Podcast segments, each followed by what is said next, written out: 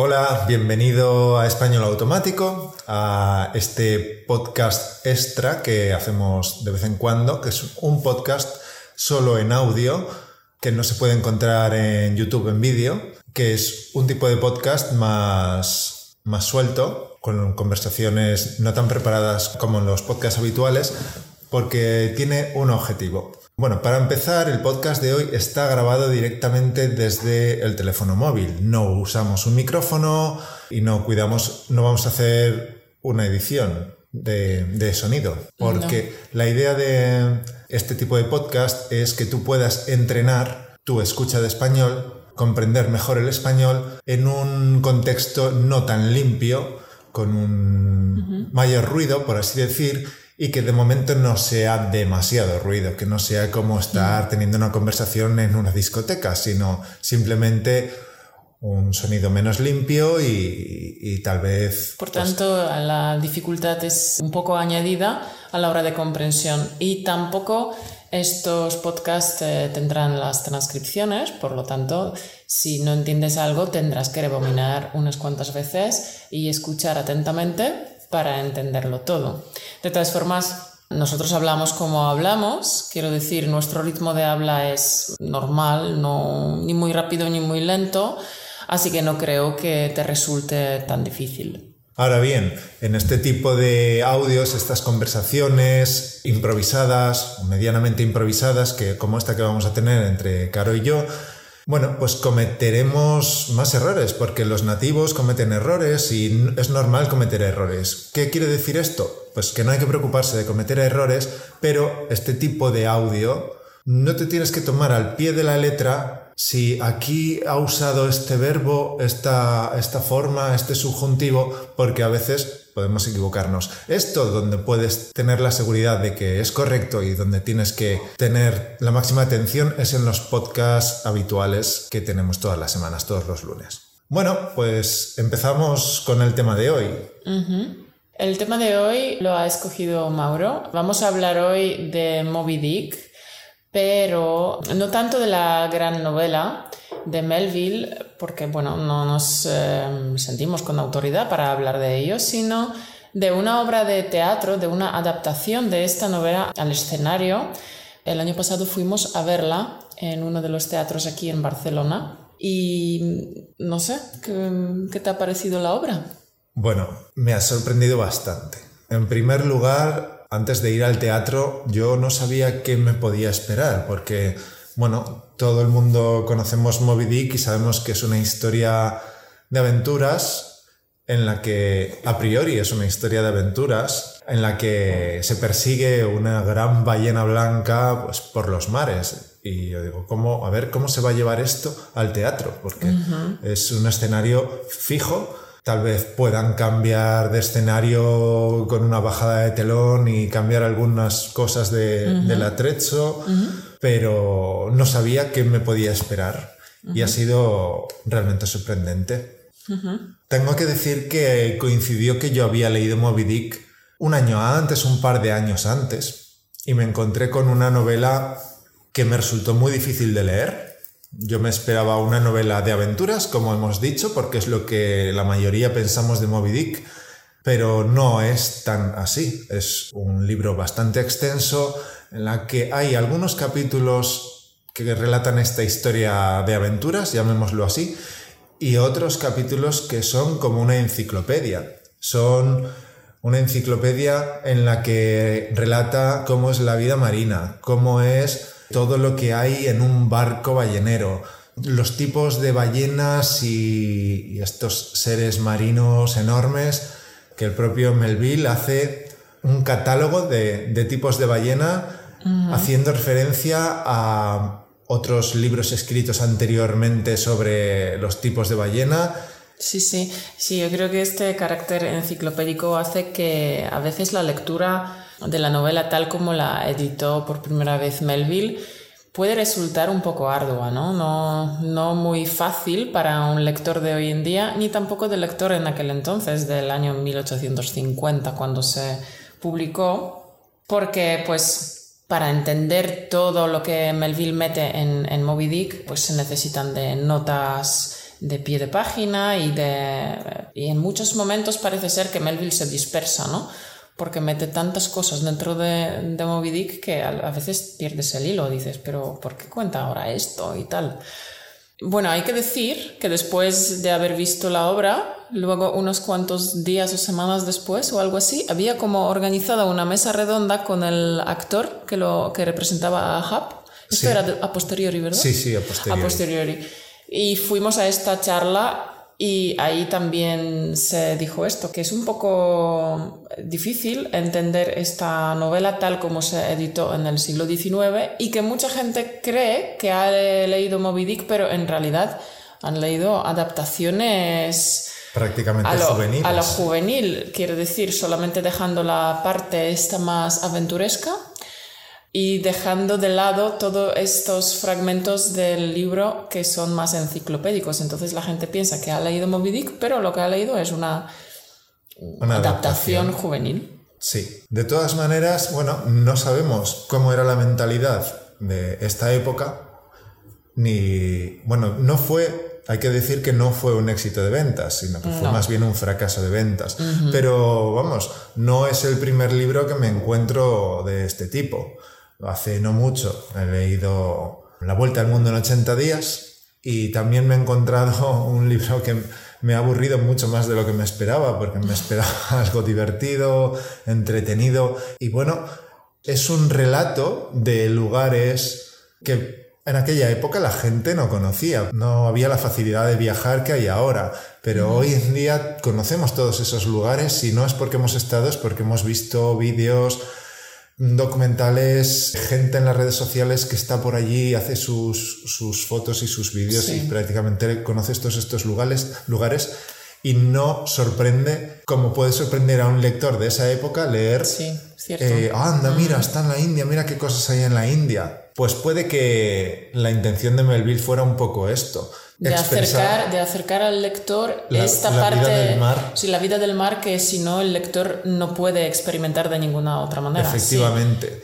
efectivamente. De hecho, es muy curioso que en aquella época los barcos balleneros, bueno, era un negocio muy próspero porque no había electricidad y era mm, esta sustancia de las ballenas, ahora no recuerdo cómo se llama, se usaba para las velas y para, y para todo esto. O sea, La grasa de la ballena, Sí, ¿no? bueno, no sé si es la grasa o una parte determinada. Bueno, esto también en la novela se describe con todo lujo de detalles cómo es la extracción de este aceite de ballena y bueno, bastante cruento, ¿eh?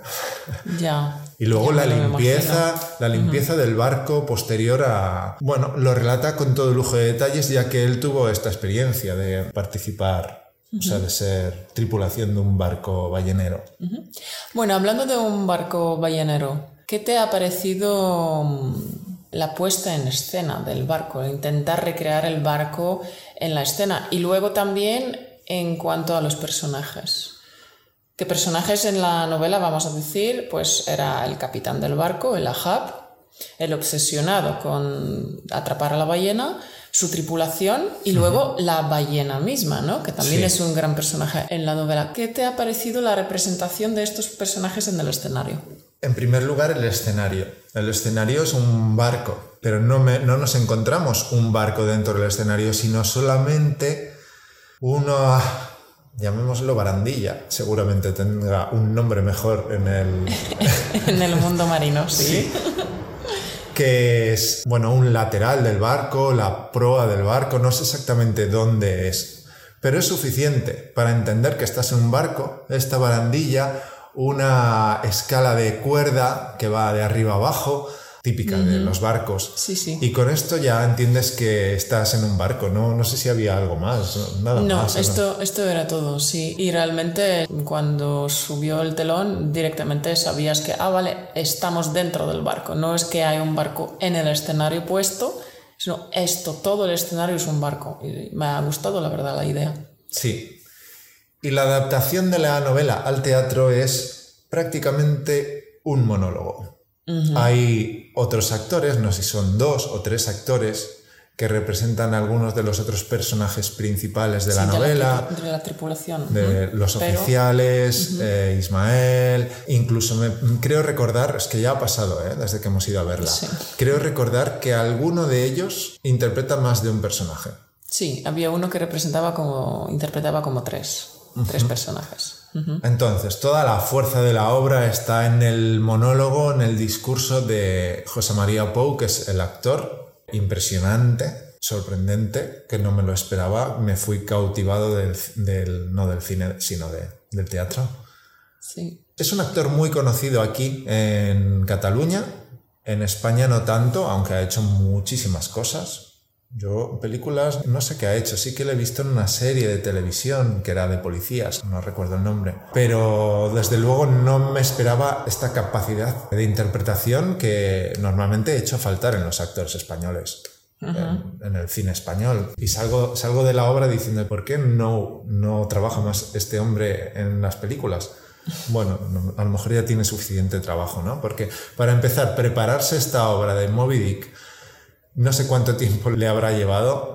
Sí que mencionó que lle- Sí, llevaba... en esta charla, en esta mesa redonda donde fuimos, dijo que esta obra, al Moby Dick, es la que más le ha costado, que dijo que eran dos meses de ensayo, no sabemos cuánto tiempo eh, en su casa ha dedicado para aprenderse todo el texto, pero han sido dos meses de ensayo que le han costado, ha dicho, el insomnio, noches sin dormir, noches en blanco, y que también dijo que como todas las noches que interpreta a Moby Dick en el escenario, que se muere un poquito, ¿no? Que Sí. de- del esfuerzo que le cuesta a esta obra, pues dice que es como morirse un poco, ¿no? Sí, a mí me pareció impresionante la fuerza la que, la que ha mm, infundado en el personaje, la fuerza de su interpretación realmente ponía los pelos de punta. Increíble. Era muy intenso de principio a fin. No había... No había un momento de respiro, de ¿no? descanso, ¿no? Era... Evidentemente, José María Pou está interpretando al Capitán Ahab. Y prácticamente la obra de teatro trata del Capitán Ahab. Sí, y realmente es un monólogo casi. Sí, Que, un monólogo que, que nos muestra esta obsesión suya por conseguir matar a la ballena y esta obsesión que le lleva a la locura total y a la vez, pues como es una hazaña tan, lo han dicho, tan shakespeariana, tan, tan grande, tan imposible de conseguir, pues realmente desde principio está destinado al fracaso ¿no? y a la perdición. Y esta locura, este, esta espiral ¿no? de una obsesión a una locura total y a la perdición lo ha expresado y mm, interpretado muy bien. La verdad que impresionante su interpretación. sí. Volviendo a la puesta en escena. ¿qué más? Hemos hablado de estos otros dos actores o tres actores que interpretan al resto de la tripulación, alguna selección de, de los personajes. A José María Pou, el escenario del barco y la ballena. Y la ballena. La ballena que si fuera cine diríamos que está fuera de plano, ¿no?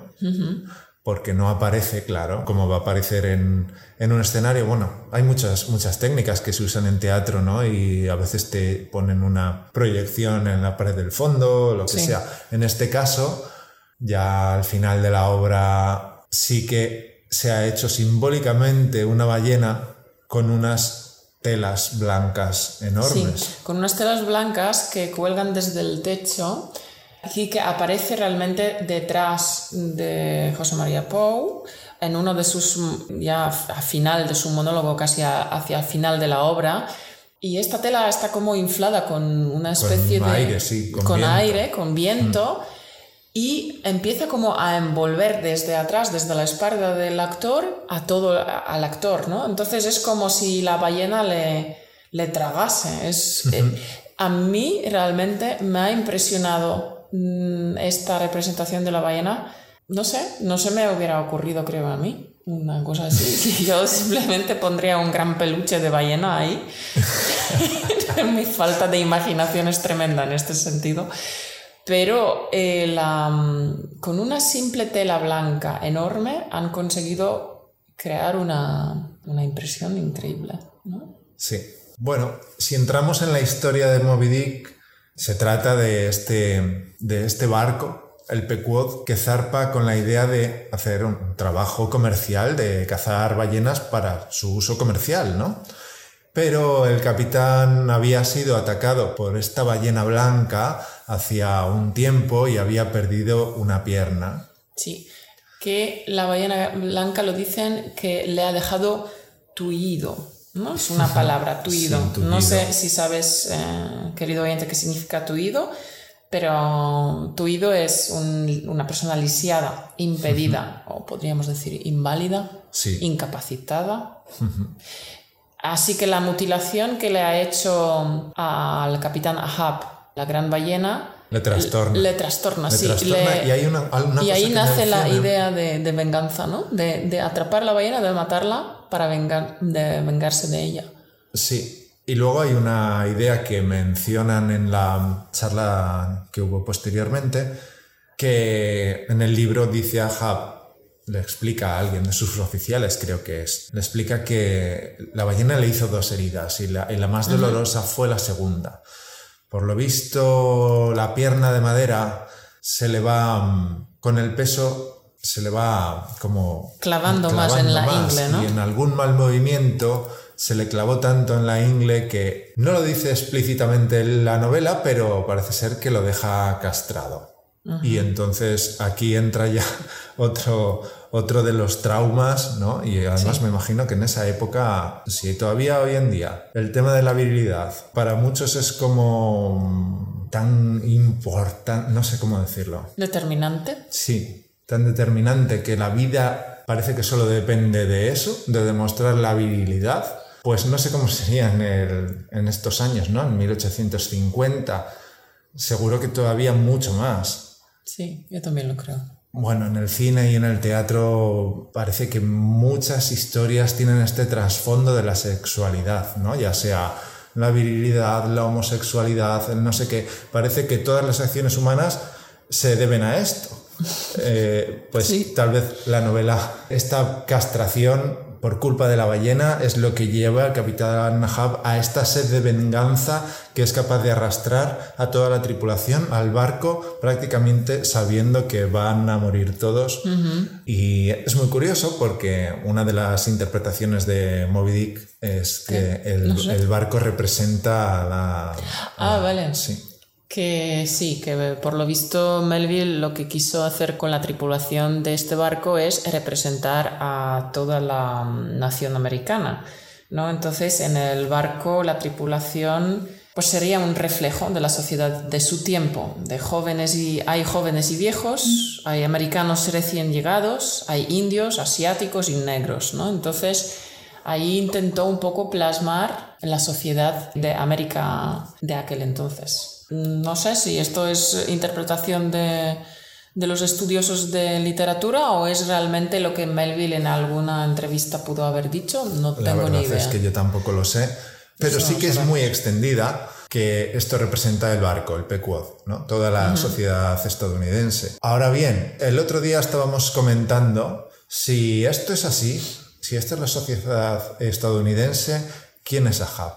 ¿Es algún presidente? Dices que sí es uno de los presidentes de los Estados Tal Unidos. Tal vez Melville intentaba criticar a algún presidente un poco, un poco loco que llevaba al hundimiento de la nación de alguna manera. La verdad es que no conocemos los presidentes de esa época y nosotros no podemos opinar respecto a esto. Tal vez alguno de los oyentes estadounidenses puede saber si había algún presidente destacado por su mala política en aquella época. Otra cosa que me llamó la atención fue en la charla posterior que José María Pou mencionó que llevaba más de 10 años recopilando ediciones impresas de Moby Dick desde que le habían propuesto este, este trabajo, hacer esta obra. Y sí, habrán sido dos meses de ensayo, pero... El, el trabajo previo de preparación... El eh, estudio, el estudio de una personalidad de este capitán Ahab para intentar encontrar en el interior partes comunes que te permitan que el personaje que, interpretas sea creíble. Ah, ¿te refieres a que cuando dijo que la preparación para interpretar un papel lleva mucho tiempo y lleva mucha introspección interior, sí, y que lo que él dijo que él buscaba dentro de sí trazos de personalidad o, rasgos que pudiera luego infundir en sus personajes, ¿no? Te refieres a esto, que lo dijo, ¿no? También dijo una cosa dijo una cosa así como que, que un actor se enriquece con los personajes que interpreta, ¿no?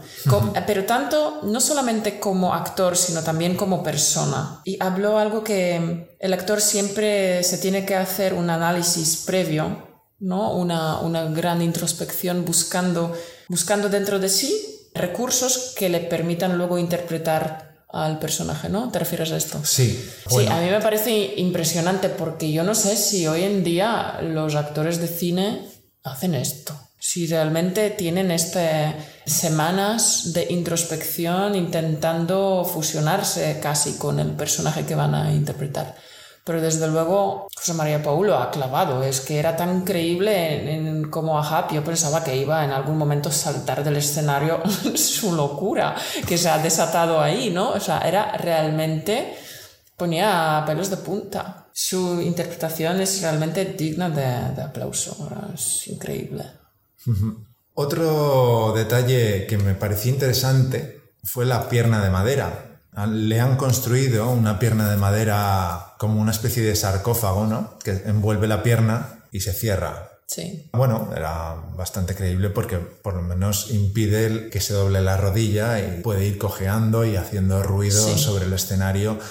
Dijo José María Pou en la charla que era una pata postiza de madera de 7 kilos y que era como se sentía como la bola de los presos, ¿no? Como con esta carga que tiene que arrastrar constantemente. Estos detalles creo que ayudan porque hacen un todo común, sí, hacen un, todo con lo que es el personaje, ¿no? El personaje lleva esta carga de su propia pierna y de toda esta carga emocional de la ballena. Y este peso que el actor tiene que llevar, incluso en la obra en sí, puede haber un montón de cosas que pueden ayudar a, transmitir esta psicología del personaje. Mira, de hecho, puede que la faceta enciclopédica de la novela signifique, bueno, signifique, pretenda ayudar a esto también, a entender la obsesión del mar y la obsesión de, de las ballenas del Capitán Ahab. Y por eso podría, ser. Podría ser. Y transmitir al lector, en el caso de la novela, este... Bueno, ¿cómo podría ser intentar transmitir la locura de un personaje y que tu lectura sea fluida? No es muy coherente, ¿no? Tendrá que ser una lectura pesada. Cierto, cierto, porque si no... Incómoda, tiene que ser incómoda para hacerte sentir algo... Parte de esta locura, parte de esta obsesión, ¿no? Sí, y molestia también, ¿no? Porque Ahab tendría que estar molesto hacia la ballena y si el lector está molesto hacia estos capítulos sobre ballenas, sobre barcos, sobre cortar ballenas, etc. ¿Tú crees que con esta molestia el lector llega a simpatizar más con Ahab? Mm, ¿O no, no, no, en mi caso. no has simpatizado con Ahab. No, no, no, te ha caído bien. ni, ni bien ni mal, ni bien ni mal. Simplemente era un pobre loco. Para mí, sí, no, no voy tan lejos en la, en la psique humana por este lado. En fin, yo, mm, en cuanto a la obra del teatro, creo que han clavado, bueno, primero, han conseguido una cosa bastante difícil de llevar a esta obra a las tablas de un escenario.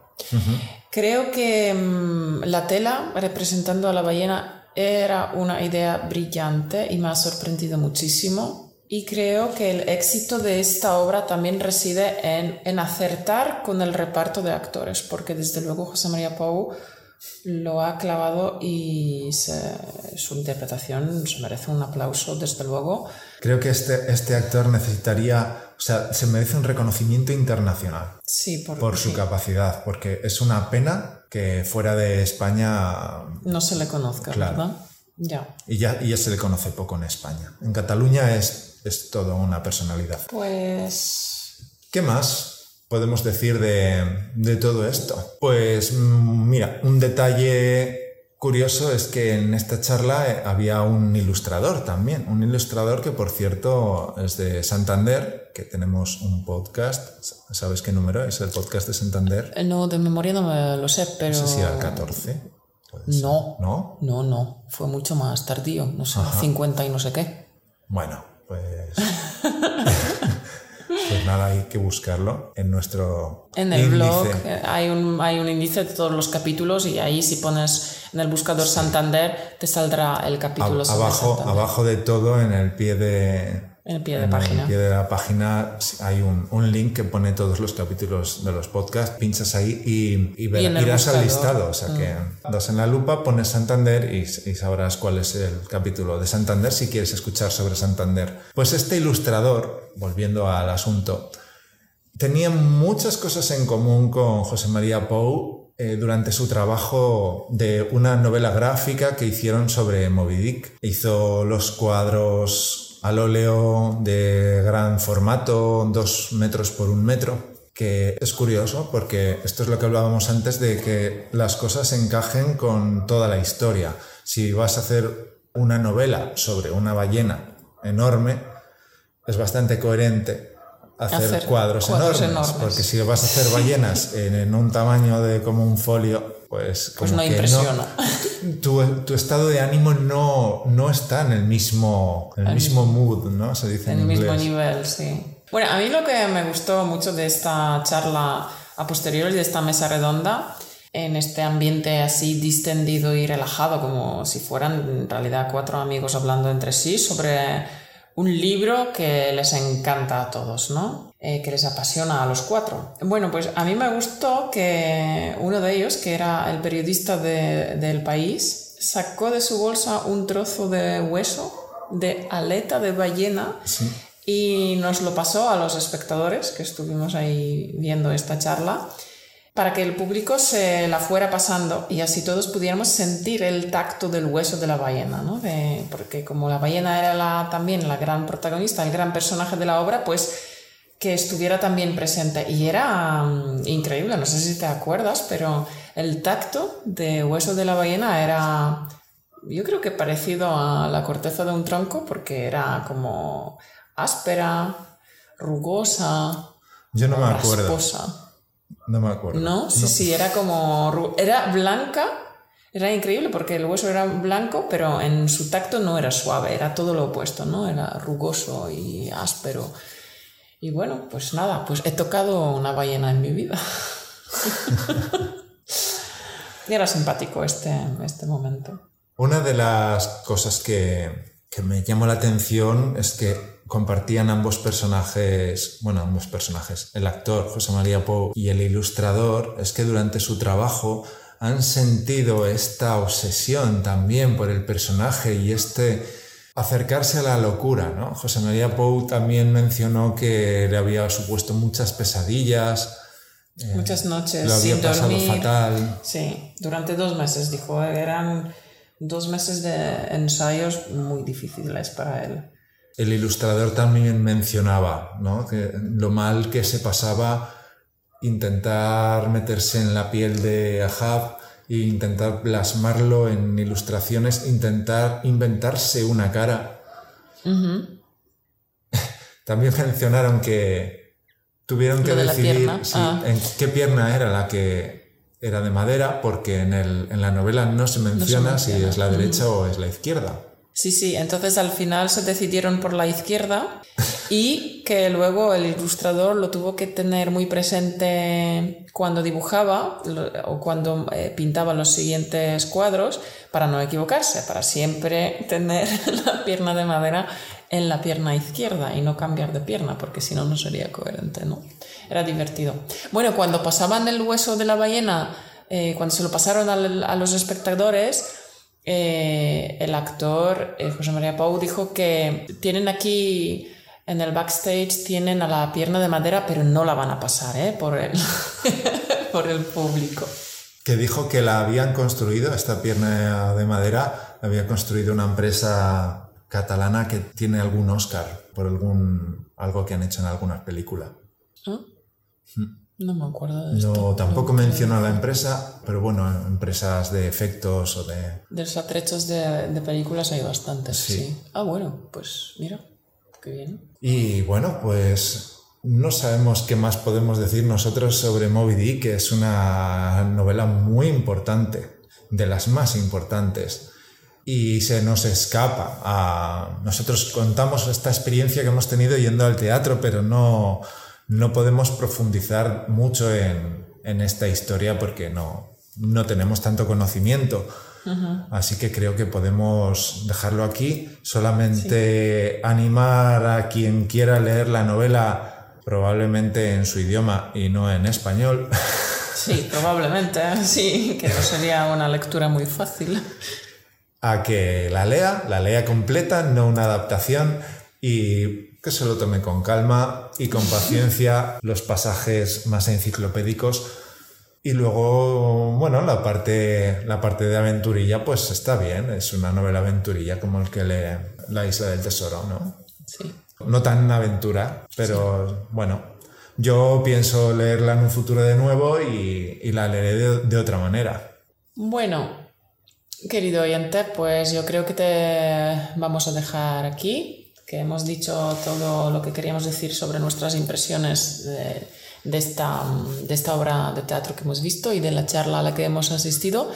Desde luego eh, ha sido muy enriquecedor, especialmente, saber cómo un actor de este calibre, eh, de esta grandeza, vive y se prepara para interpretar un personaje tan difícil y tan, lo han dicho, tan shakespeariano casi, ¿no? Tan desgarrador.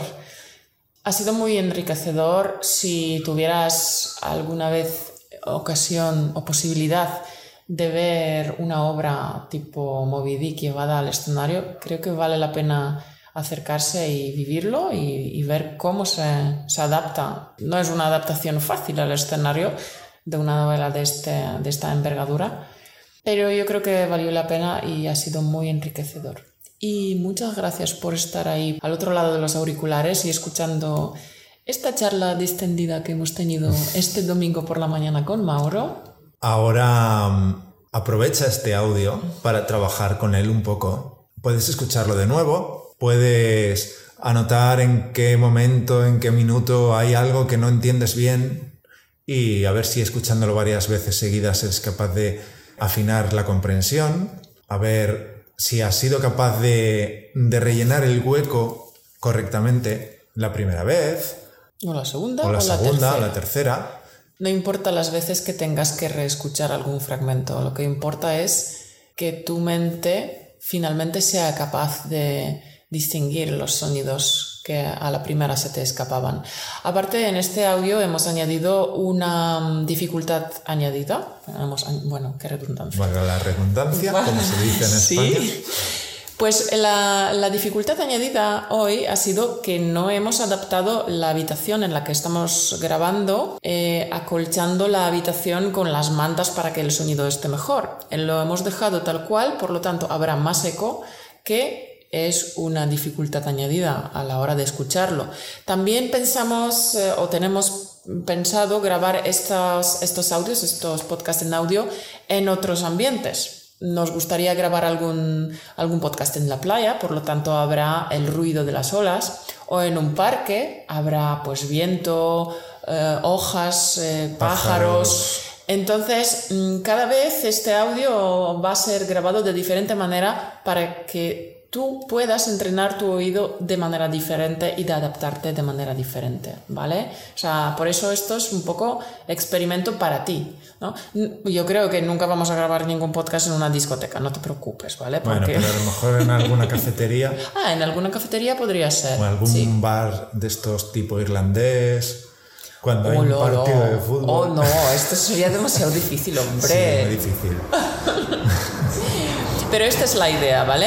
Además, por aquí pasa, Pasa un tren, tren. no vamos a cortar este sonido tampoco, así que todos estos ruidos que aparecen de fondo te eh, preparan para que tu escucha sea cada vez mejor en cualquier circunstancia para que luego cuando vayas a un, visites un país hispanohablante o, o encuentres algún eh, hispanohablante en la calle de tu ciudad, que puedas hablar con él y que ningún ruido de coches que pasan o lo que sea, que no te moleste tanto para que te imposibilite entender, ¿no? Eso es. Esto es una de las partes importantes de este tipo de podcast eh, extra que hacemos.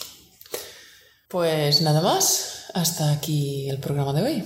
Eh, si te ha gustado, danos un like en iTunes o en la plataforma de podcast que uses para, para escucharnos. Danos un like, si puedes ponernos una valoración, darnos cinco estrellitas, te lo agradecemos un montón.